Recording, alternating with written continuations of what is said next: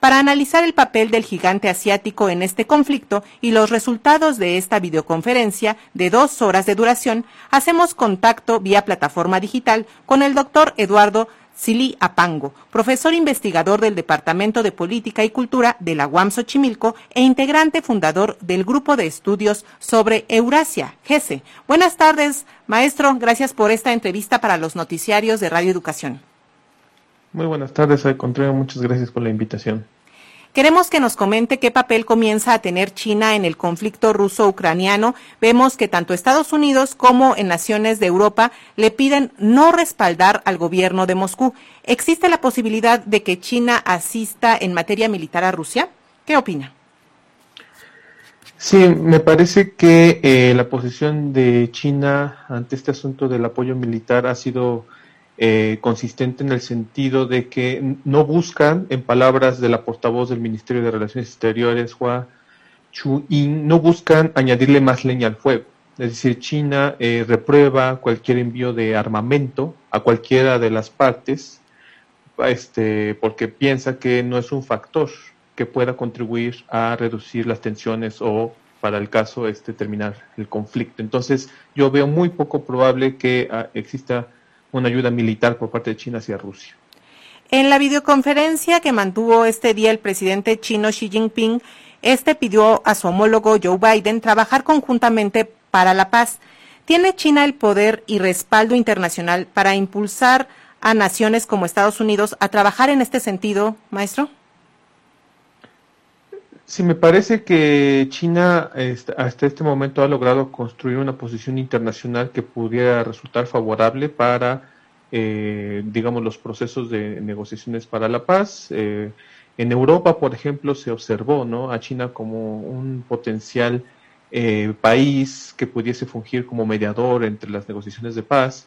Sin embargo, y aparentemente el respaldo de China que no es tan explícito, pero sí es tácito al régimen de Moscú, hace que sea difícil que sea un mediador neutral. Sí, claro.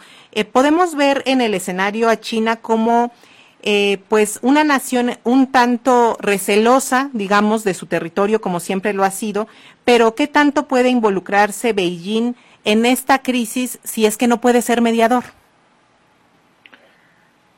Pues desde el inicio del conflicto en Ucrania y la comunicación de la posición de, China por parte del gobierno del Partido Comunista, eh, ah, me parece que ha tenido la intención de influir en los sucesos para mantener a raya cualquier presencia eh, pues no grata para China en alguna zona natural de influencia en el que China sí tiene eh, una mayor presencia que es el flanco europeo, por así decirlo, de la iniciativa de la Franja de la Ruta que es este gran proyecto geopolítico chino y que Ucrania forma parte y que ha formado parte, que ya se han firmado acuerdos. Entonces, este, China me parece que respalda o respaldó eh, la exigencia de, Rusia de que la, OTAN no se expandiera, precisamente porque no quiere tener a países miembros de la OTAN en la iniciativa de la Franja de la Ruta, que al final a lo mejor cortaría el paso del proyecto hacia Europa, que es uno de los principales objetivos de este proyecto chino. Entonces,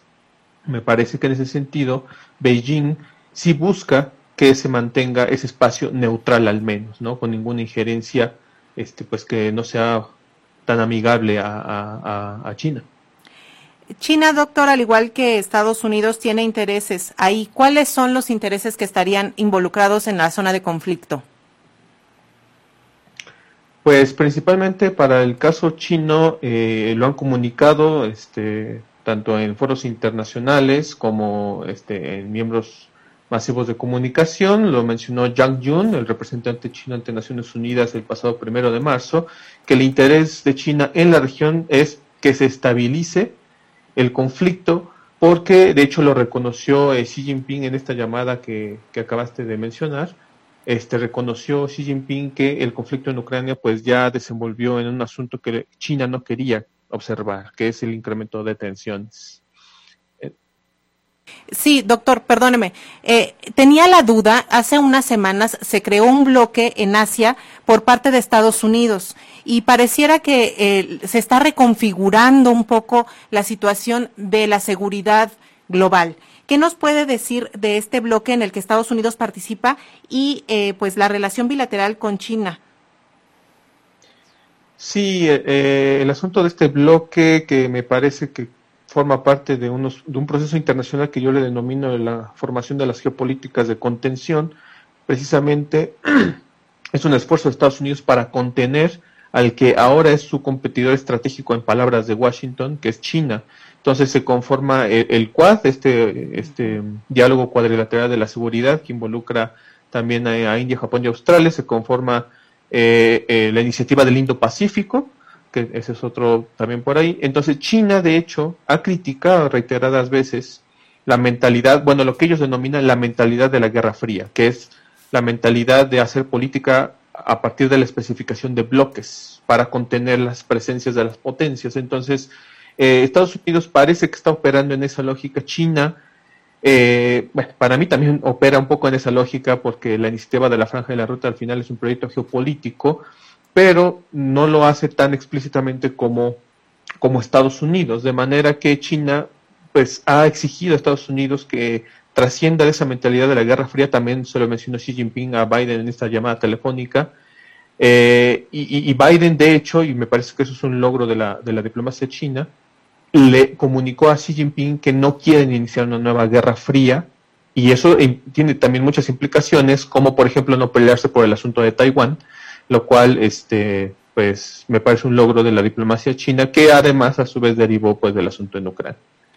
Pues maestro, le agradecemos mucho este tiempo para las audiencias de Radio Educación y por favor continuemos en contacto para dilucidar lo que sigue en torno a la seguridad pues del globo. Claro que sí, muchas gracias, este, pues aquí estamos.